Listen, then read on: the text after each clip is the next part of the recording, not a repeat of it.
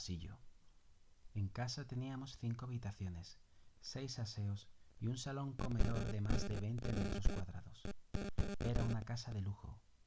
Gracias a la distribución de los dormitorios, tenía un gran y ancho pasillo.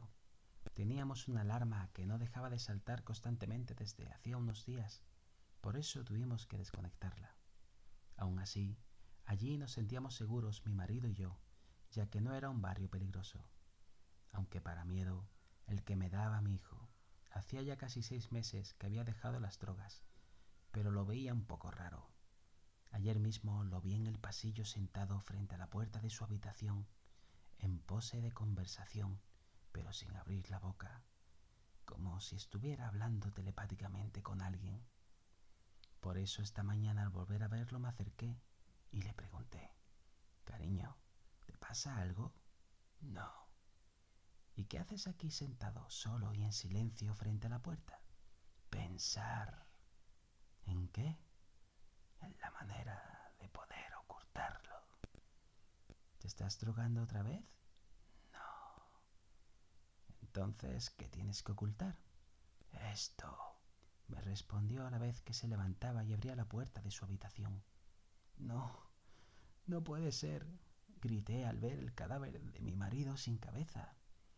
Eso es lo mismo que digo yo. No puede ser que lo hayas hecho. ¿Qué locura estás diciendo? ¿De verdad no lo recuerdas? Yo, no he matado a tu padre. Es más, esta mañana ha entrado a darme un beso antes de irse a trabajar. Lo has matado tú. Han sido las voces. Ellas me lo han ordenado. Tanta droga te, te ha vuelto loco. Sin esperármelo, se abranzó sobre mí y me tiró al suelo. Para, hijo, no me hagas daño. No puedo. Tengo que mataros. Vosotros fuisteis los culpables de la muerte de mi novia. Me lo ha dicho papá esta mañana. Era una golfa.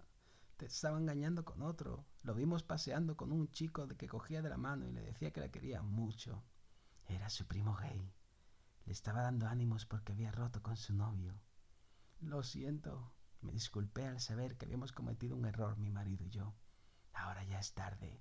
Ella está muerta y dentro de poco lo estarás tú también, aseguró poniéndonos las manos en el cuello y apretando todo lo fuerte que podía. Y allí estaba yo, mirando al techo mientras esperaba que la muerte hiciera aparición y así dejar de sufrir tanto dolor. Fin.